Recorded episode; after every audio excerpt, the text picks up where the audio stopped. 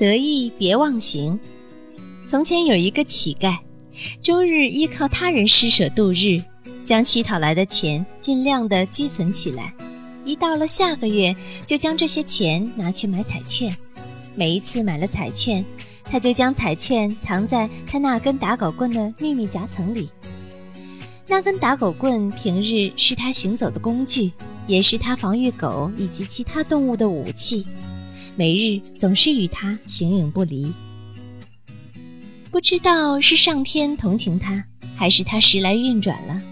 有一次，他买的彩券居然中了头奖，想到就要变成百万富翁了，他高兴的一个晚上都没有睡觉。第二天早晨起来后，想到自己从此不再乞讨度日，不再看人眼色，更不再怕凶犬来咬他。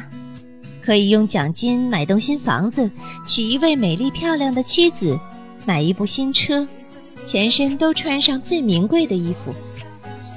就这样，他被兴奋冲昏了头，把身边的破铁、破罐、破衣、破鞋都扔到了大河里，让湍急的河水将他们永远地带离这个世界。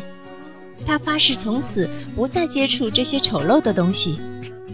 当他最后要扔掉那根打狗棒时，他想到，反正自己要买新车了，这家伙将来也用不上了，干脆也一起扔了。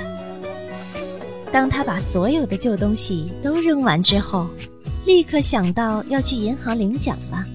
可当他走到银行时，才发现奖券在打狗棒的夹层里。糟糕，打狗棒扔到大河里去了。